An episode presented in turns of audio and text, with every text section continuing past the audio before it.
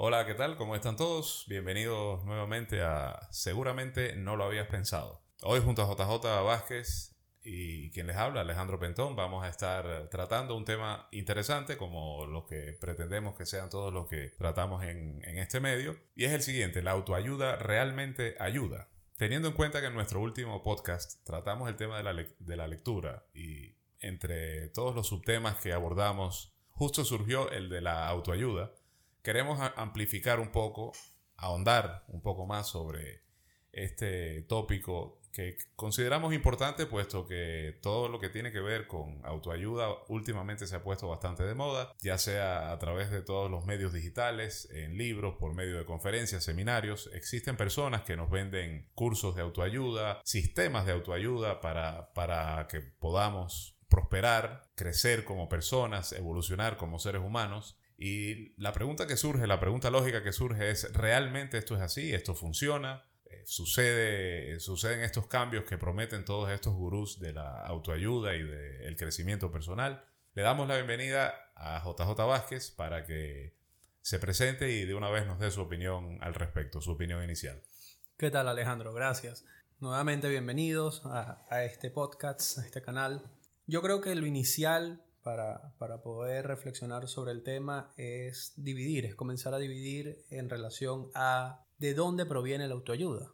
Bien concluíamos en, el podcast pasado, en, la entrevista pasada, que bajo un libro quizás o bajo la literatura quizás no es el mejor, el mejor aplicativo, ¿no? Quizás a eso no debe ir enfocada la literatura. Ahora, mirándolo bajo otra perspectiva, dígase un profesional que pueda indicar situaciones que generen algún tipo de autoayuda, podría, ser, podría plantear un panorama distinto. Habría también que analizar si esta persona que guía debe ser un profesional en la materia o no, si sencillamente una persona con muchas vivencias podría generar autoayuda. Y sobre todo un tema bastante importante es hacia quién va dirigida esta autoayuda o qué persona es capaz de recibir esta autoayuda, porque no todos los cerebros funcionan de la misma manera, no todas las personas trabajan del mismo modo y no todos están, están hechos para recibir una autoayuda. Creo que partiendo de allí podríamos iniciar esta, esta interesante conversación, como bien tú dices. Yo lo dividiría o, comenzaría con, la pregunta, te haría la pregunta sobre eh, tu consideración inicial en relación a ¿quién debería guiar la autoayuda? ¿Quién debería? Guiar la autoayuda. ¿Quién debería guiar la autoayuda? Interesante. El tema está en que yo creo que antes deberíamos un poco definir qué cosa es autoayuda. Para mí la misma palabra, eh, si bien debe existir, no, no me he molestado mucho por, por buscarlo, tal vez sea un error. En todo caso, si tú, si tú lo tienes ahí a la mano, pues eh, lo, lo, enunciamos formalmente después. Pero bueno, en todo caso, la, la, la propia palabra creo que que es autoexplicativa, ¿no? Autoayuda, o sea, la ayuda que eres capaz de darte a ti mismo. Entonces, eh, ya desde ahí me hace un poco de ruido por, el hecho de que la gran mayoría de, esta autoayuda siempre proviene de otras personas. Entonces ya no sería una autoayuda, sería una ayuda.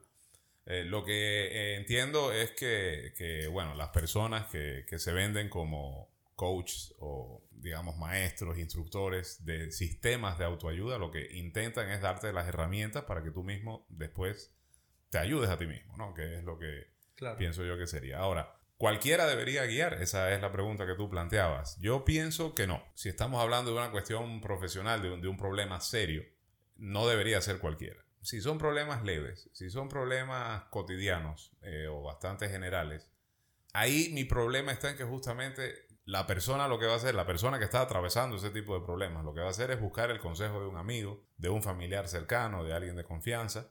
Y estas personas no necesariamente son ni profesionales ni especialistas en, cuestiones emocionales o conductuales que tengan un método o, o, algún tipo de protocolo para guiar a una persona a través de la solución de un problema específico. Pero cuentan con la empatía emocional para tal vez ayudarlo un poco a salir de ese trance en el que se encuentra.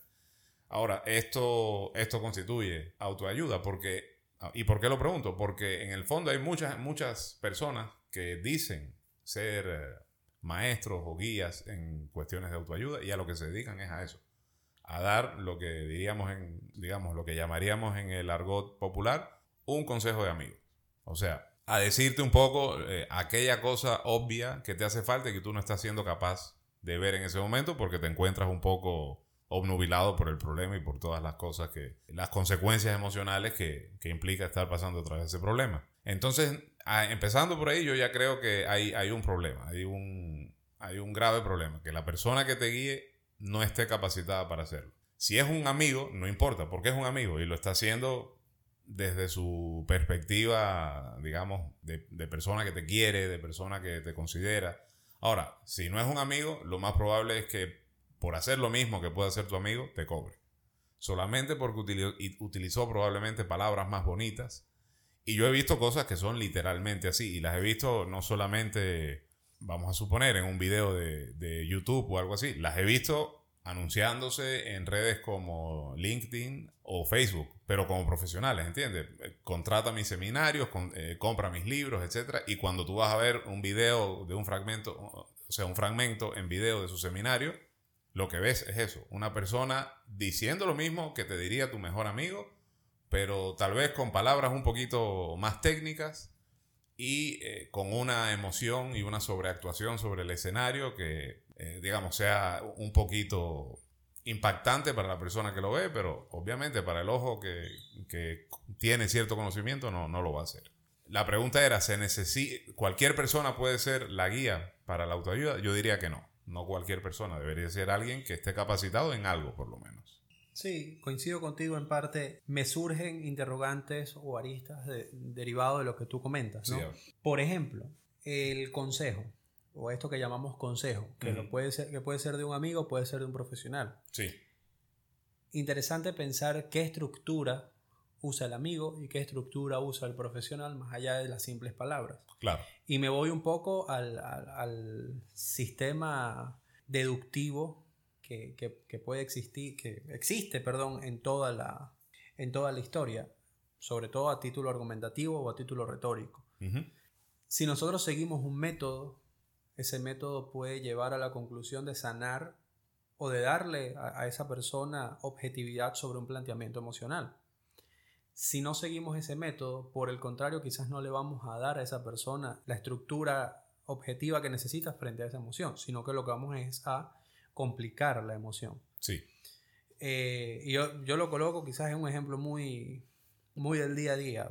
Acabas de terminar con tu novia, estás algo dolido, y te fuiste de trago con tus amigos. Y resulta que tú le preguntas a tu amigo, ¿qué hago? Claro. Tu amigo te dice, ¿sabes qué? No importa, llámala. Sí. Y tú a las 3 de la mañana con media botella de tequila se te, da por llamarla. Sí. Ese consejo lo único que puede generar es que se te enreden las emociones porque vas a seguir ahondando en el tema.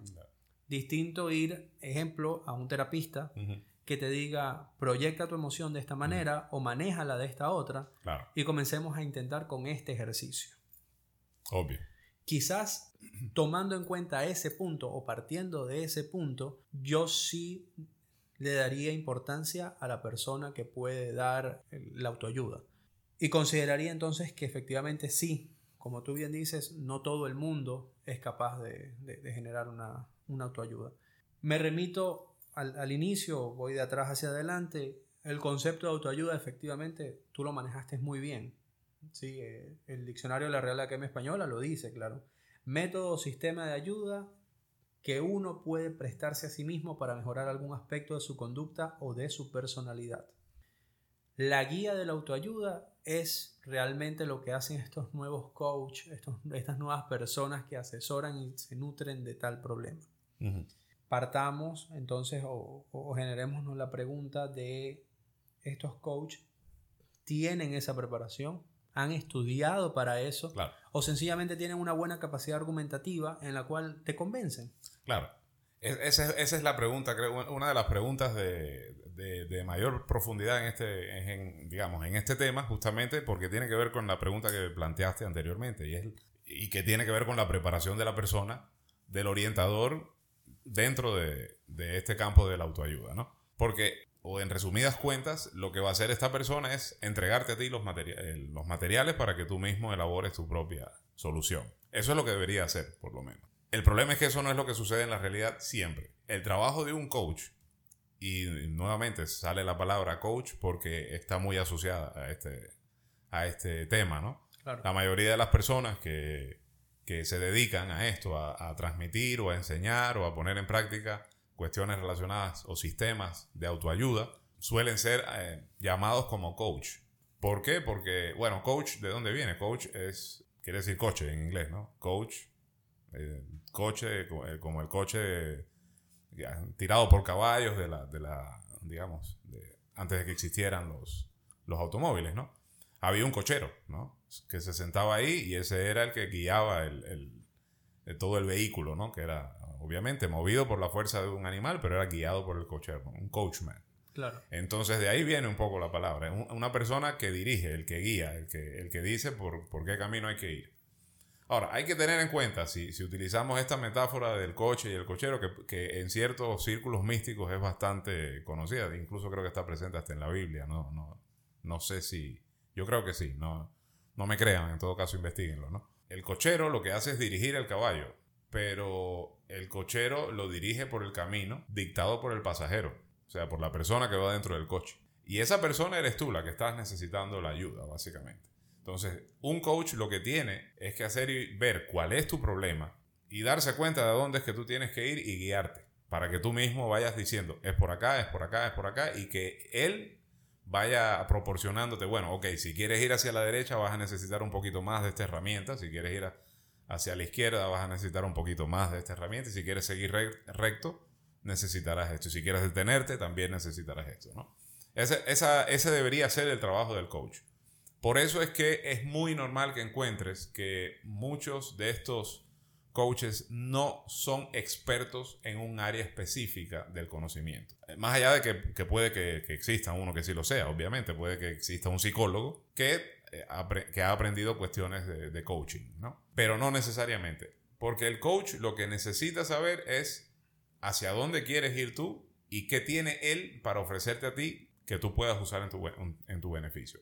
Un coach deportivo, por ejemplo, tiene que hacer eso. Un coach deportivo no necesariamente tiene que ser experto en un deporte en específico, aunque hay coaches deportivos que sí lo son. Por ejemplo, en béisbol, tú tienes los coaches que se paran detrás de primera y tercera y, claro. y le dan indicaciones. Ya, eso es, otra, eso es otra cosa. Pero también tienes un coach que se encarga de un poco vigilar la motivación de los jugadores, la, digamos, la fortaleza emocional que tienen para que puedan afrontar una derrota, un resultado adverso o perder un campeonato, cuestiones así. Muchas veces coincide con que esta figura es un psicólogo profesional. Ahí es mejor todavía porque tiene más herramientas a su favor. Pero no necesariamente lo tiene que ser, porque él lo que tiene que conocer es la dinámica del equipo completo. Cómo se, cómo se relacionan entre ellos, cómo festejan, cómo se sienten cuando pierden, etcétera, etcétera y cuáles son las fortalezas de cada uno de ellos para poder seguir adelante. Desde ese punto de vista, si un coach está consciente de que esa es su tarea y que su tarea termina justamente cuando él ya ha trazado un mapa del lugar hacia donde quiere llegar la persona que necesita la ayuda y, una lista de cuáles son las herramientas y se las ha enseñado, se las ha transferido a esa persona, pues él tiene que saber que ahí terminó su trabajo, más allá de que si eh, que, obviamente se sobreentiende que le debería dar un seguimiento a ver si, si todo está saliendo como, como se planificó. Pero hay gente que no. Hay gente que ni siquiera sabe que esa es su función. Simplemente cree que tiene que estar ahí diciéndote al lado tuyo, échale ganas, tú eres bueno, tú puedes, tú sabes hacerlo, tú tienes lo que se necesita, bla, bla, bla. Y se cree que todo es una simple motivación de bolsillo que, que, que te va a resolver un problema llevándote a un nivel emocional que te va a durar muy poco porque es una motivación que viene de afuera encima. Entonces, por lo menos esa, esa, ese conocimiento hay que tenerlo. Y ese conocimiento sí te ofrece la, parte estructural a la que tú te referías.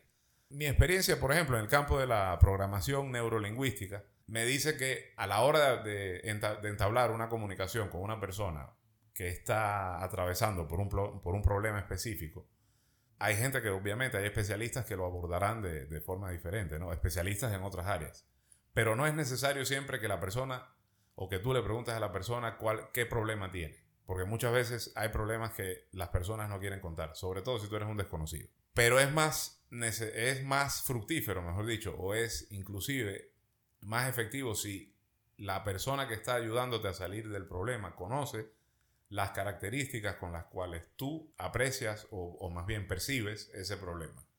Si es un problema eh, que que te hace sentir, qué sé yo, demasiado peso sobre los hombros o algún tipo de dolor articular, o si es un problema que te lleva a estar hablando contigo mismo todo el tiempo o a estar visualizando imágenes muy perturbadoras, aun cuando yo no sepa ni siquiera el contenido de las palabras que te estás diciendo a ti mismo, ni de las imágenes perturbadoras, ni, ni específicamente cuál es el dolor que estás sintiendo pero si yo sé que, ese tipo de, manifestaciones se llevan a cabo en ti cada vez que tú estás reviviendo ese problema en la mente, ya yo voy conociendo un problema, digamos, de una forma estructural, eh, aquello que te está aquejando, y ya eso es un paso de avance muchísimo más importante, porque puedo ir haciendo algunas eh, modificaciones sin necesidad de preguntarte, ¿qué te pasa? ¿Con quién te peleaste?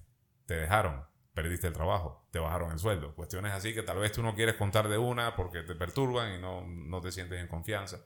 Y también hay otra forma, si, si, si el coach es lo suficientemente observador o si tiene, digamos, la habilidad necesaria, es capaz de ver en la otra persona las eh, impresiones físicas que, que, digamos, más elementales y es capaz de un poco leer a la persona por eso. O sea, si, si, si se está sentando demasiado encorvado, o, si está demasiado tenso a la hora de sentarse, si no quiere sentarse, cuestiones así, si está respirando demasiado, eh, de una forma demasiado superficial, es decir, con el pecho, si su respiración es más diafragmática, todos esos detalles también te dan una buena, una buena lectura de lo que está pasando con, el, con la persona que está atravesando el problema.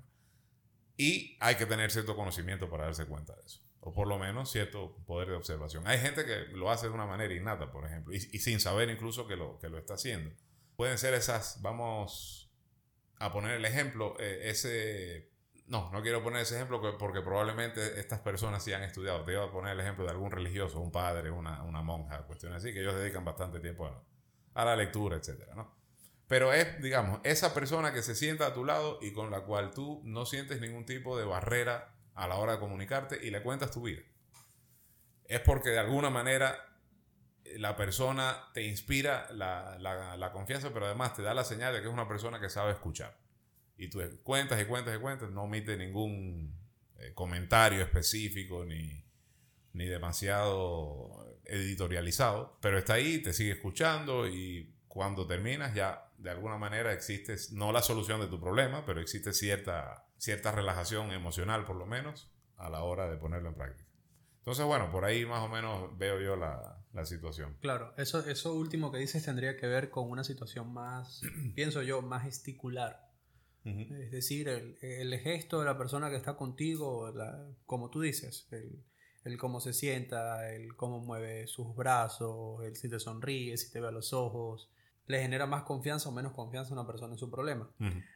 Ahora, yo quiero volver a retroceder y plantear algo, quizás la pregunta, sobre la primera parte del último análisis que haces, o el último comentario que haces. Y es que, tomando en cuenta el antecedente de, histórico etimológico del coach, cuando uno lo, lo, revisa es básicamente psicoanálisis. ¿Ya? O sea, el coaching, el tema motivacional es psicoanálisis. Un psicoanálisis que creó un psicólogo, Freud, el psicoanálisis parte de, Freud, que tiene sus bases en sentarse a escuchar a la persona. Claro, Freud tenía unos métodos muy particulares, ¿no? Él te hacía temas de hipnosis, etcétera. Pero eso a lo largo de la historia de, la psicología se fue perfeccionando al punto en el que tú te sientas de determinada manera, viendo o no viendo al psicólogo según el psicólogo, y comienzas a hablar. Y mientras tú hablas, tú mismo te vas dando respuesta. El psicólogo no hace nada sino estar ahí escuchándote. Hay tesis de sus aprendices que eh, difieren un poco del tema en cuanto a la estructura, pero con el mismo fin. Es decir, son tesis en las que tú vas hablando y ellos de repente, como una voz externa, tratando de ser una voz más en tu cabeza, al momento que notan cierta, cierta inconsistencia en, lo que estás diciendo o notan cierta, o, cierto vacío, te hacen una pregunta. Te interrumpen con una pregunta. Y esta pregunta ayuda a que tú recapacites sobre el problema. Son dos estructuras de psicoanálisis que son parecidas, tiene cada uno una distinción en su método, pero es psicoanálisis. Entonces, lo que me parece es que quizás se ha, tergiversado un poco eh, la idea de la autoayuda o las herramientas de autoayuda que ofrecen estos coaches. Porque realmente entonces esta autoayuda debería quedar exclusivamente para el tema motivacional. claro. ¿De qué otra manera? Sí, pero a ver, yo no estoy seguro de que de esa analogía que tú estableciste inicialmente de que el coaching es psicoanálisis. ¿Por qué? ¿Por qué no? Pues yo no lo veo tan... O sea, el psicoanálisis es una cuestión ya más profunda. Como dices tú, tiene un método, o sea, hay métodos específicos que si es mirando a la persona, que si es de espaldas, etc. Ojo, pero hay personas que hacen psicoanálisis hasta porque sencillamente el, hijo no le hace caso o el, el enamorado que tiene no le hace caso. Ya. ¿Me entiendes? Es decir, hay personas, eh, eh, la persona que acude al psicoanálisis no es porque tenga un problema muy específico o muy grave. Hay personas con problemas muy generales sí. que van a, a, practicarse psicoanálisis. Y ahí va un poco parte de lo primero que tú dices al, al, iniciar este, e, esta conversación. Sí. Y también nos trae la pregunta de definir qué es un problema general o qué es un problema obvio, qué es un problema bajo a un problema grave. O sea, claro. Quizás para mi mente o para una mente medianamente estructurada con pensamiento distinto, para una mente educada, una mente que, está acostumbrada a resolver problemas diarios. En mi, en mi, caso yo soy abogado, yo todos los días escucho el problema de alguien. Claro. Y para mí unos son más graves que otros pero cada uno de los que se sienta frente a mí al contarme su problema tiene o, siente que el mundo se le está acabando por ese problema. Una persona que se está divorciando está hecha nada y, tiene preocupación por saber qué va a pasar con sus hijos, con sus bienes, con su vida, pero esa misma preocupación yo la he visto, por ejemplo, en personas que han llegado a que se les, se les defienda por un acto de violación. Obvio, claro, sí, sí. A un título muy personal, para mí la violación es un tema mucho más delicado que un divorcio. Pero en ese punto, las dos personas aisladas es el mayor problema que tienen y, tiene, y es la mayor preocupación que les genera y no los deja dormir. Exactamente. Entonces, realmente, ¿qué amerita un psicoanálisis? ¿Qué amerita una autoayuda? No, claro, eso, eso lo decide la persona. Eso, Eso lo decide la persona, eso está claro. Entonces, la práctica del psicoanálisis puede ser para un problema cotidiano, un problema... Sí, Podría serlo. Sí, sí, pero yo a lo que me refería es que realmente, eh, por ejemplo, para, para poner en práctica un proceso de psicoanálisis, tú tienes que, tú tienes que haber estudiado psicología. Efectivamente. Para ser coach, no. Ahí es donde va, ahí es donde va mi pregunta inicial. ¿Realmente un coach puede dar autoayuda? ¿Puede dar motivación? Puede claro. ¿Es una motivación correcta o va a ser un consejo más de un amigo que al final lo que va a hacer es enredarte? Claro, no, no. Eh, pero es que la idea es que, eh, digamos, quienes han fundado esta cuestión del coaching, todo, esta, todo este tema, no sé si lo que pensaron ellos fue algo tan simple como moneticemos el consejo del amigo. ¿Entiendes? Ok. Pongámosle un precio a esto. Si es así, me parece algo eh, realmente nefasto, ¿no? Porque es vender una no solución. Así de sencillo. Pero si, si fuese otra cosa, si fuese, a ver, vamos a, bueno, existe, por ejemplo, el coaching ontológico. El coaching ontológico, hay libros sobre eso. Yo lamentablemente, yo conozco a un par de personas certificadas en eso y tengo entendido que para sacar ese tipo de certificaciones requieres de cierto estudio, que no es un estudio tampoco leve, ¿no? Tampoco es un estudio, digamos, tan denso como un estudio universitario, ¿no? De hecho, se lleva a cabo en menos tiempo y, digamos, el, el, conocimiento que se aborda es, otro, es de otro tipo.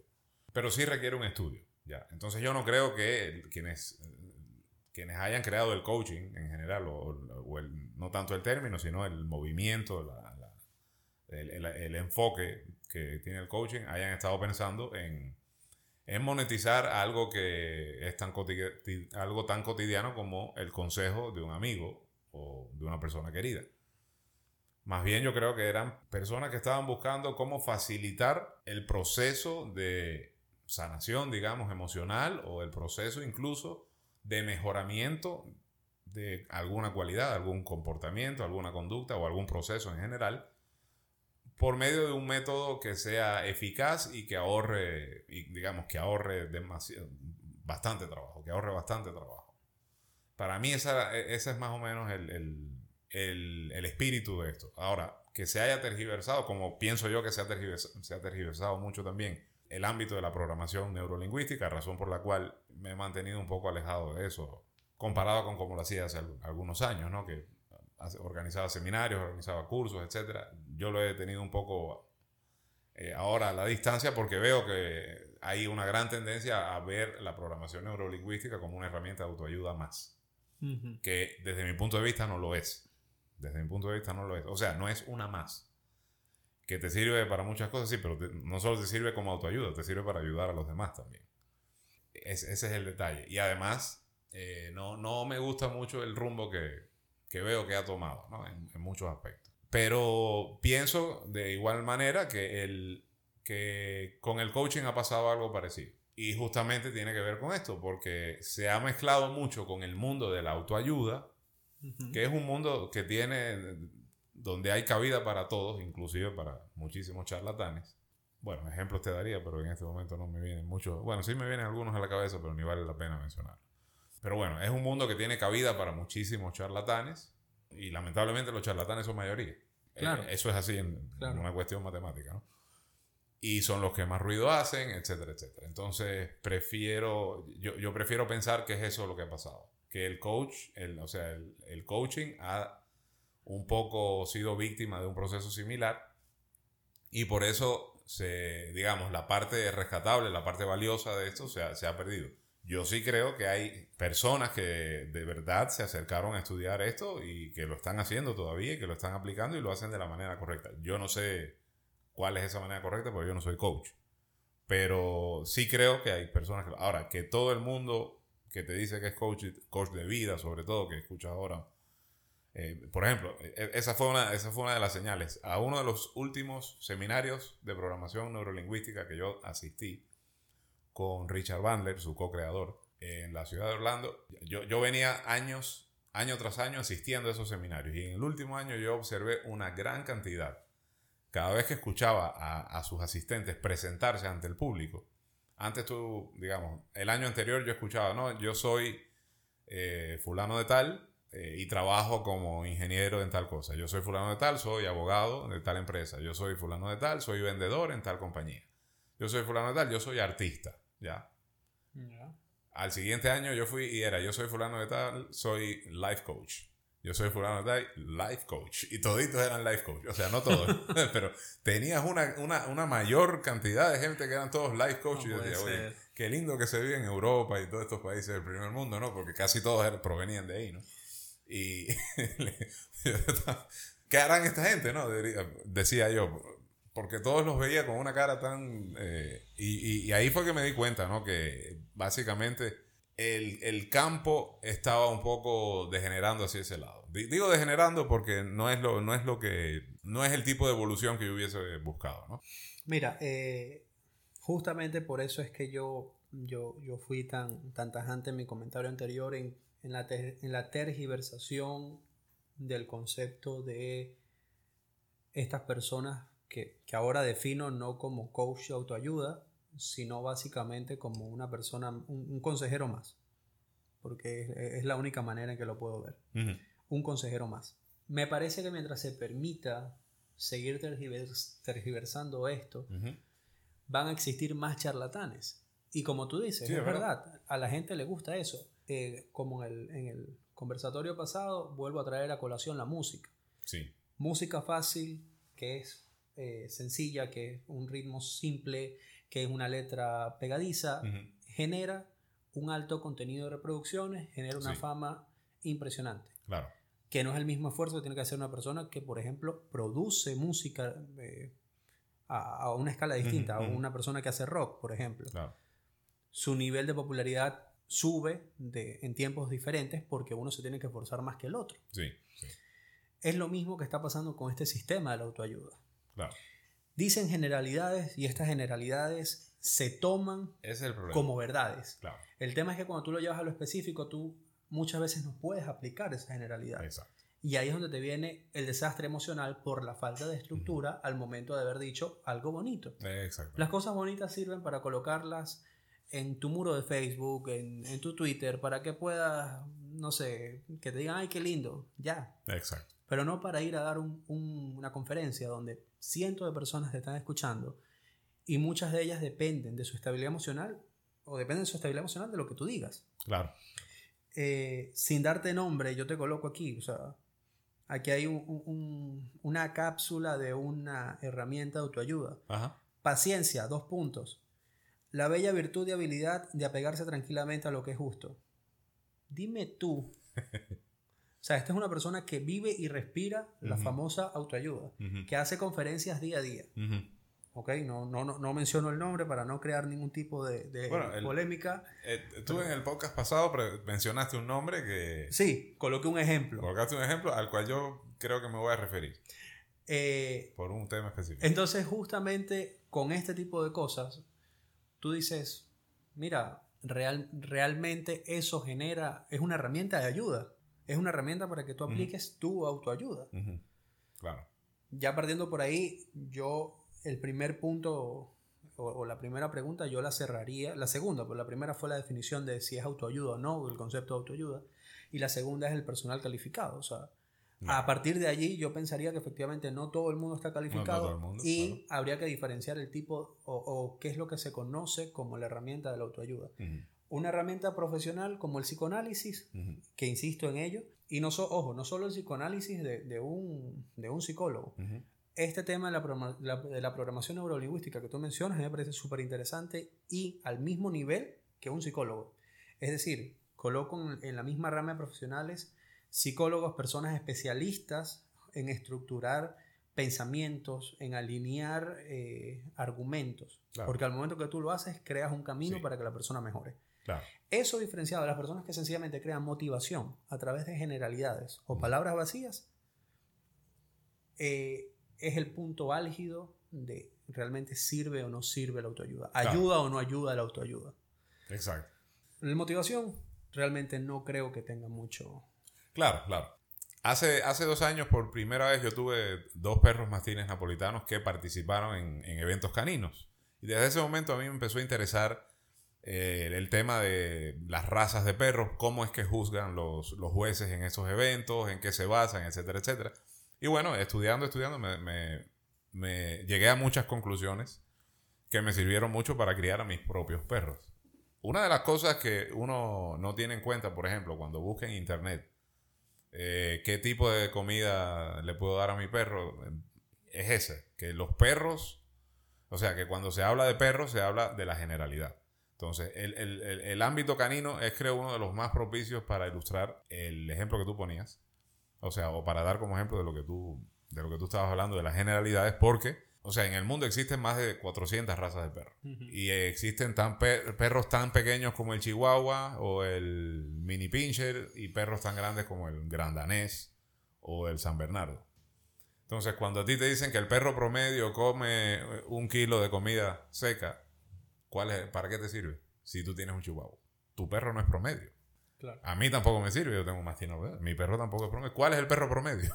Realmente hay muy pocos y aún así, tú, tú encuentras un perro tan grande como el gran danés, que es un que en, talla creo que ninguna otra raza le gana. Pero sin embargo, el gran danés es un perro que tiene un estómago pequeño. Entonces no tienes que darle tanta comida. Porque además, por el tema de su capacidad torácica, le puede dar torsión gástrica, etcétera, etcétera. Entonces e, e, es, un perro que es muy fuera del promedio, ni siquiera está dentro del promedio de los perros de su tamaño. Entonces, eh, así mismo pasa con, estas cuestiones. Si tú compras un libro de autoayuda, en el libro lo que vas a encontrar son generalidades. Si vas a un curso, vas a encontrar generalidades. Entonces, el, primer consejo que yo creo que se le puede dar a, las personas que puedan estar pasando por cualquier tipo de problema es revisar cuál es la naturaleza de su problema. Si su problema es emocional, si su problema es este, físico, eh, si es algún problema intelectual, pues vaya a ver al profesional del área. O tal vez sí, puede, puede que exista algún coach que te pueda ayudar, pero por lo menos que te demuestras de que él sabe algo sobre el área en la que tú estás teniendo el problema. Y si es, eh, si es posible, no. Yo, yo creo que lo, que también es necesario que demuestre es su, su, preparación como coach. Tiene que haber alguna certificación de por medio y no cualquiera, ¿no? O sea, hay certificaciones que están avaladas por ciertos organismos. En ese mundo, bueno, ya hay que, y hay que adentrarse un poco más para, para conocer quién es quién. Tú mencionabas, yo, yo decía el, el, podcast pasado, mencionaste el caso de Daniel Aviv, ¿no? Claro. eh, yo me acuerdo cuando tú mencionaste ese, ese, caso, yo me vino a la mente un video que había visto donde él había estado presente. Ni siquiera era la, la figura principal. Imagínate, era un video de contenido político. Y era de, sobre la política de un país que él no conoce. Él es mexicano, creo, ¿no? Creo que sí. Algo así. bueno, imaginemos que estamos hablando de la política de Ecuador y que él se mete a opinar. Pero se mete a opinar desde su punto de vista de motivador y cuestiones así. Pero además, él es un hombre con un sesgo religioso importante. Ok. sí, en cada una de sus oraciones, de sus frases, mete a Dios y yo creo que es al, Dios específico de una religión. Yo no, no me, atrevería a asegurar cuál, pero eh, te habla de Dios y te, te habla de Dios no como alguien que simplemente cree en un poder superior, sino como alguien que cree en un Dios específico. Por lo menos ese es el mensaje que me llegó a mí. Es una opinión personal, no estoy tampoco ni buscando criticarlo, ni mucho menos. Entonces, desde ese punto de vista, eh, realmente eso me sirve a mí como ayuda. Esto, estamos hablando de una persona con cierto sesgo religioso, con cierto eh, sesgo moral también, obviamente. Si, si tiene un, un, sesgo religioso, tendrá un sesgo moral. O sea, eh, coincide eso con, con, mi realidad, es parte de, de, mi vida, lo quiero para mi vida. Entonces, realmente, ¿por qué? Si yo tengo un problema, vamos a suponer, organizativo en mi empresa, ¿por qué tengo que acudir a alguien con un, discurso como el de él. Entonces, eh, sí, definitivamente yo pienso que sí, hay que estar preparado. Ahora, esto me lleva un poco al siguiente punto que habíamos mencionado justamente al principio. El coach, no, el coach no, la autoayuda es para todos. Hmm. Evidentemente hay gente para la que no, porque, vamos, a ver, la autoayuda en sí como, como definición, la capacidad de ayudarte a, a ti mismo eso sí, cualquiera puede hacerlo y todo el mundo debería aprender y estar buscando constantemente herramientas para ayudarse a sí mismo. Eso se llama crecimiento, no creo que haya que, adornarlo mucho. Pero estos tipos de sistemas funcionan con todos, son para todos, a alguien le sirve, ¿por qué son tan demandados? Fíjate que hay, hay algo importante en, esa, en ese grupo de interrogantes, ¿no? No sé si tú recuerdas que una vez nosotros conversamos un poco sobre el tema de la reencarnación y lo traigo, lo traigo como analogía porque tú tenías una percepción, ah, tienes una percepción muy particular en que no todo el mundo puede, Fue un cementerio, ¿no? Sí, justamente estábamos en un velorio hablando del tema. Este, con ese mismo principio manejo yo la capacidad de la persona de generarse autoayuda o crecimiento personal. ¿Por qué? Yo creo que, que para tú poder generar una autoayuda, tú tienes que tener preparación interna, intelectual y emocional. Tienes que tener ambas. Claro. Si te falta una, no vas a poder generar esa autoayuda que deseas o la vas a generar de una manera incompleta. O hasta un límite también. Exactamente. Entonces, en el punto en el que tú, te, en el que tú llegas a tu límite, ahí te vas a regresar y vas a mantenerte en ese estándar. O sea, no todo el mundo puede generar el, digámoslo así, el mismo nivel de autoayuda. Puede generarse el mismo nivel de autoayuda. Limitado a conocimientos. Inteligencia emocional y la parte intelectual, que tiene que ver con el estudio. O sea, esto no, no quiere decir con la capacidad intelectual de cada quien, porque no, no, no, me voy a referir a eso. Me refiero al interés de estudiar y, y de, de, nutrirse de qué te puede ayudar a cambiar. Punto importantísimo para cambiar en cualquier ser humano, la filosofía. No a todo el mundo le gusta leer filosofía, no a, todo el, no, a todo no todo el mundo entiende la filosofía de la misma manera. Como en cambio personas que filosofan y no saben ni siquiera que están filosofando. Claro. Eh, partiendo de allí, hay límites y cada uno de nosotros tiene que hacerse la pregunta. Justamente para esto creo que, que este tipo de espacios son importantes. Tiene que sentarse, cada uno de los que está escuchando y preguntarse, ¿puedo yo generar mi autoayuda? ¿Considero que tengo límites adecuados en cuanto a la inteligencia emocional y a mi capacidad intelectual? Si no los tengo, ¿cómo los mejoro? Ahí viene la conversación pasada. ¿Qué literatura, uso, ¿Qué literatura puedo usar para mejorar un nivel intelectual? ¿Qué puedo usar para incrementar mi nivel emocional? De eso se conversa hoy y se, está, y se estará conversando, estimo yo, en los siguientes conversatorios, porque es un tema bastante largo. Claro, El tema de la inteligencia emocional. Pero una vez que nosotros comenzamos a identificar el problema, solamente el observar ese, eso ya genera un cambio. Y es lo que tenemos que buscar. Me llama la atención, además, que justamente cuando uno comienza a reflexionar sobre estos temas, porque mientras nosotros conversamos acá, nosotros mismos que estamos conversando estamos generando ideas nuevas que quizás al inicio de esta conversación no teníamos. Y traigo a colación un ejemplo, un, ejemplo. cuando hablaste de, del tema de, de, la, de, la, persona con ciertas características religiosas que está dando una motivación general o que está opinando en un contexto político sobre otro, ¿por qué es peligroso que una persona que, que tiene este tipo de perfiles o que habla generalidades sea escuchada, porque esto no es un tema nada más de capricho, es que esto genera adoctrinamiento. Claro. Y el adoctrinamiento lo único que te va a generar es una conmoción social. Sí. ¿Ok? Y este, conmoción personal en primera instancia. y, dependencia también. Exactamente. Dependencia, Entonces te hace adicto a algo que realmente no te está ayudando. Los vicios son la cosa más fácil, más fácil de adquirir. O sea, eh, el ser humano eh, por instinto tiene vicios. No podemos nosotros permitir que estos vicios pasen de un nivel inconsciente a un nivel consciente. Que nosotros mismos queramos que el vicio llegue. Y yo se los coloco así, o sea, agréguense el ejemplo analógico. Siempre apliquen analogías para que sea un poco más fácil de interpretar las cosas. Eh, el ejemplo analógico, esto es como un masaje a nivel intelectual. ¿Qué pasa si una persona, si tú te vas a hacer un masaje físico y la persona no sabe dar masaje? Te lastima el músculo, sencillamente te deja con un dolor mayor al que tenías. Exacto. ¿Qué es lo que pasa si haces un mal masaje intelectual?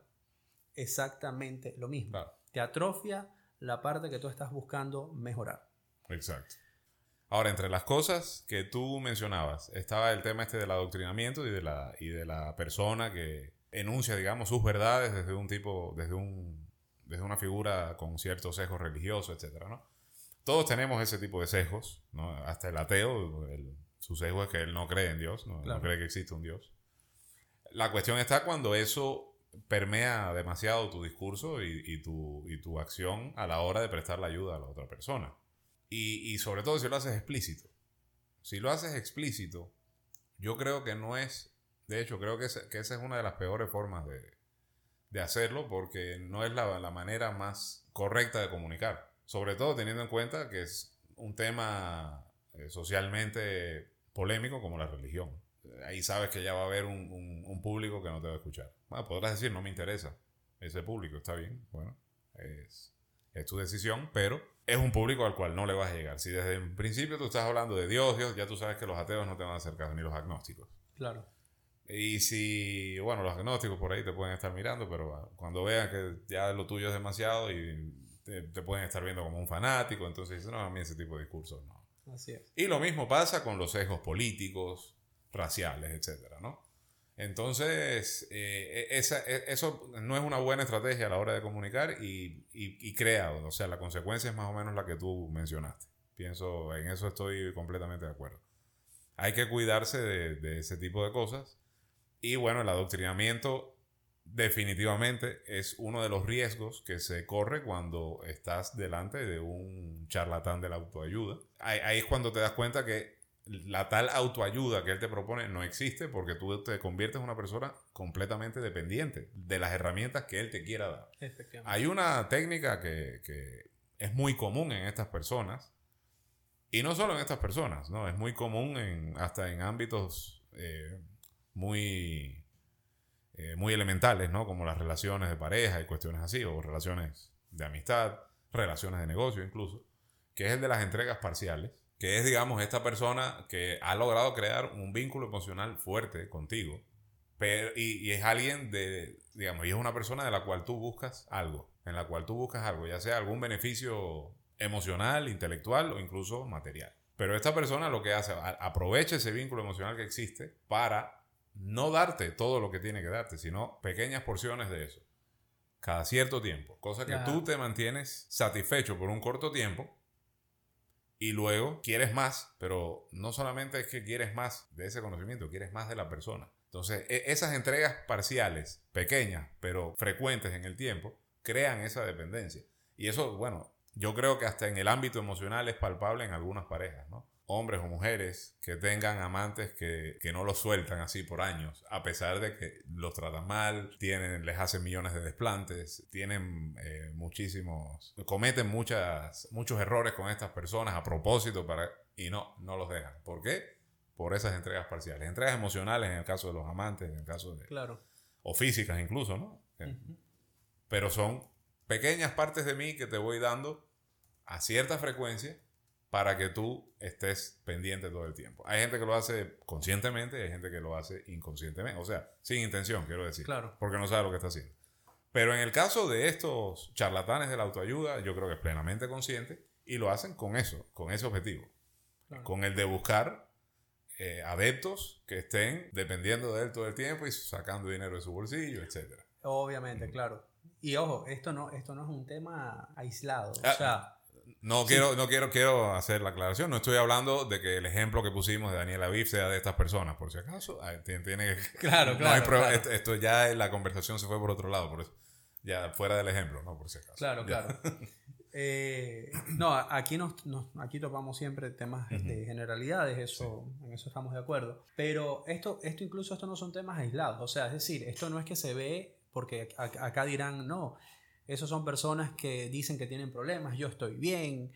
No, no son temas nada más de personas que tienen o que identifiquen que tienen problemas. Este tipo de, situaciones eh, motivacionales de autoayuda, tú las ves en cualquier ámbito. Ejemplo, un profesor que educa niños, si el profesor tiene una mal, un mal sistema de educación, les va a dar un pensamiento crítico adoctrinado. Claro. ¿Ok? Claro. Pasó en sistemas políticos antiguos, pasó en sistemas políticos modernos. eso, es eh, indiscutible. En cambio, un profesor que se ciña a una estructura, a un planteamiento de educación objetivo frente a los niños va a crear unos buenos pensadores. Una persona que te va a limitar a tu forma de ver va a crear pensadores mediocres. Con eso hay que tener mucho cuidado. Pasa lo mismo en los casos religiosos cuando estos pastores llegan y dicen ponga aquí, deposite todo el dinero que tiene y Dios lo va a perdonar y hacen estos eventos donde le toca la cabeza y la persona comienza a temblar. O sea, ese tipo de cosas son parte de o, son ramas de este mismo de esta misma charlatanería emocional de la que tú mencionas, Alejandro, y tienes toda la razón. Hay incluso un chiste, una situación cómica, me contaba mi papá en su momento, eh, muy conocida de un doctor, una persona que iba al doctor todo el tiempo porque le picaba la oreja, le molestaba la oreja. El doctor le revisaba un, tanto la oreja, le movía con unas pinzas y se iba. Y al mes volvía, le volvía a revisar y se iba tranquilo. De repente, el hijo del doctor se gradúa también de médico. Ese día el papá no fue, fue el hijo y viene este, este paciente. Lo revisa y ve y dice, tiene una garrapata. Le saca la garrapata y ya, y la persona se va feliz. Y cuando llega el papá le dice, papá, mis estudios sirvieron, mira, le saqué una garrapata y ya no le va a molestar más. Y el papá furioso le dice, pero ¿por qué estás bravo, papá? Le dice, hijo, esa garrapata pagó tu carrera. es lo que pasa en el ejemplo emocional, hermano. Sí. Le mueven la garrapata a un punto para que le pique un poquito, le deje de picar y cuando vuelva necesite más. Es esa, esa entrega parcial que tú dices. Sí, sí, sí. Exactamente. De acuerdo. Entonces, claro, en, eso, en esos casos, y bueno, tú lo, tú lo planteas así también desde el punto de vista de la, de la educación, sucede así en, con el tema del adoctrinamiento también. Y eso, lo curioso es que eso sucede a nivel mundial en, en casi todos los sistemas. La cuestión del adoctrinamiento por medio de la educación. Y es porque cada vez, obviamente, los sistemas han decaído. Eh, o sea, como fueron pensados en un principio, aún cuando, aún con sus defectos y todo, han venido decayendo y han caído en manos incluso de los políticos, de diferentes, de diferentes eh, vertientes políticas o tendencias políticas. Y cada uno lo ha sabido aprovechar a, su manera. ¿Por qué? Porque lo, que se hace es desestimular el pensamiento crítico, la, la formación de una opinión propia, todo eso se, se, se desestimula y se cae en el automatismo, en el, en el pensamiento, digamos, mecánico, en la forma de razonar mecánica, que, que no percibe un objetivo específico, sino simplemente busca automatizar al hombre para convertirlo en una máquina productiva en el, en el futuro, ¿no? Efectivamente. Entonces, eh, bueno, se, se, cae en ese tipo de vicios. Con eso que tú dices, eh, efectivamente, te, doy toda la razón. Dividiendo un poco lo que hemos topado, vamos desde el concepto de autoayuda, realmente qué es autoayuda, partiendo porque lo actual ya no es autoayuda, sino una herramienta que te permite generarte autoayuda.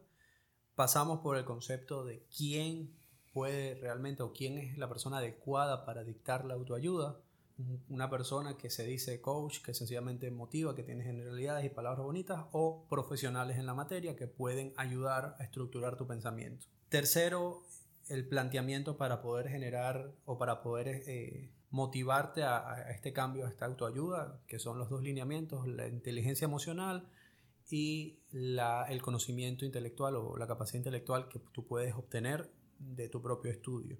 Y a partir de allí, pues la aplicación práctica o analógica en la vida, de que no es algo que es nada más a título de, tengo un problema o no, sino que pasa en tu cotidianidad. Pasa con la educación, pasa con la religión, pasa incluso en lo que compramos, porque nosotros nos adoctrinamos en un simple mercado, ¿no? nos adoctrinamos a comprar lo que vemos que otro compra. Hacemos símiles. Y estos símiles son importantes identificarlos para poder marcar diferencia, que es lo que nosotros pretendemos, marcar diferencia. Yo creo que con ello cubrimos un, espacio amplio de, la autoayuda, Alejandro. No sé qué piensas tú, no sé qué idea adicional tienes tú del tema. Sí, bueno, yo pienso que hemos cubierto una buena parte del tema, que por supuesto eh, en un futuro podemos seguir ampliando y, continuando ahondando un poco más sobre este tópico, considerando también las opiniones que vayamos recibiendo de las personas que nos escuchan y casos específicos que tal vez estas personas quieran traer a colación. Eh, un poco tu resumen, el resumen que acabas de dar es bastante ilustrativo de lo que hemos hecho la noche de hoy. Eh, o bueno, depende del momento en que lo escuches, para nosotros es de noche en este momento, ¿no? Pero bueno, es un buen resumen en conclusión, creo que deberíamos cuidar bastante qué tipo de solución estamos buscando y para eso es muy necesario que hagamos conciencia de los tipos de, problemas que estamos teniendo. Si nuestros problemas son muy específicos, es muy poco probable que encontremos la solución en un seminario dirigido a 50 o 100 personas o en un libro que es escrito también para una masa muy, mucho más numerosa, ¿no? Por consiguiente, problemas específicos van a requerir un abordaje específico. Y si nuestro problema es de, índole psicológica, pues, ¿qué es lo que te está deteniendo de buscar un psicólogo? ¿Por qué razón estás prefiriendo un libro de autoayuda o un curso o, un coach de autoayuda antes de ir a ver un psicólogo?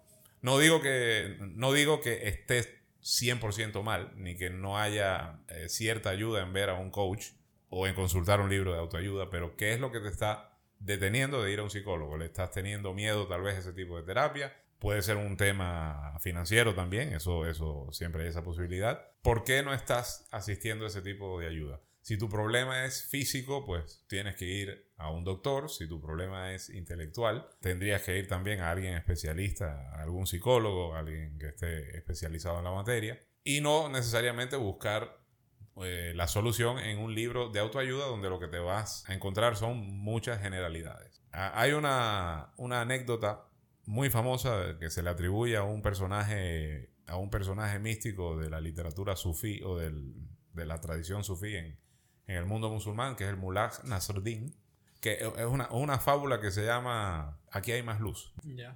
Eh, él un día estaba eh, afuera de su casa buscando algo en el jardín y se acerca un vecino y le dice, ¿qué estás buscando? Y él dice, la llave de mi casa. ¿Qué? ¿Se te perdió por aquí? Y dice, no, está dentro de mi casa. ¿Y por qué la buscas aquí?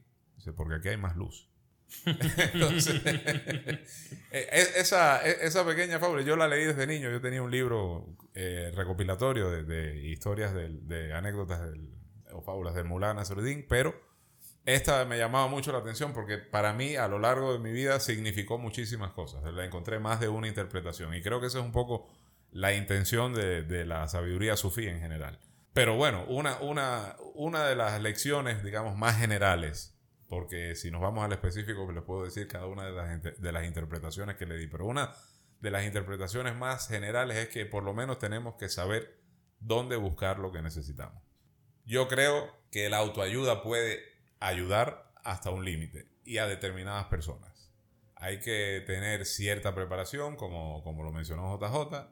El hombre, después de todo, igual es el fruto de sus circunstancias materiales. O sea, uno tiene que considerar que si, eh, digamos, si uno nació bajo ciertas circunstancias materiales, va a tener un, un, alcance determinado que si lo logra, será capaz de modificar esas circunstancias materiales y luego tener otro alcance específico. Entonces, más o menos con eh, la ayuda que uno está en capacidad de darse a sí mismo, pasa lo mismo. Te darás esa ayuda en función de los recursos que tengas hoy y eh, el resultado de esa ayuda que te diste hoy podrá definir la nueva ayuda que serás capaz de darte en el futuro. Con estas conclusiones, bueno, me despido hasta un próximo podcast. Esto es, seguramente no lo habías pensado, tus últimas palabras, si quieres decir algo, JJ. Sí, no, que quedo completamente de acuerdo con, con, tus conclusiones, eh, me sumo a ellas. Nuevamente, no dejen de pensar que todo está resuelto. Cada vez que tengan una duda, plantéense la duda, tal como, como Alejandro lo comenta. Háganse las preguntas críticas y háganos las preguntas críticas, que de eso se trata este canal, de eso se trata este espacio. Muchas gracias por escucharnos. Hasta un nuevo capítulo.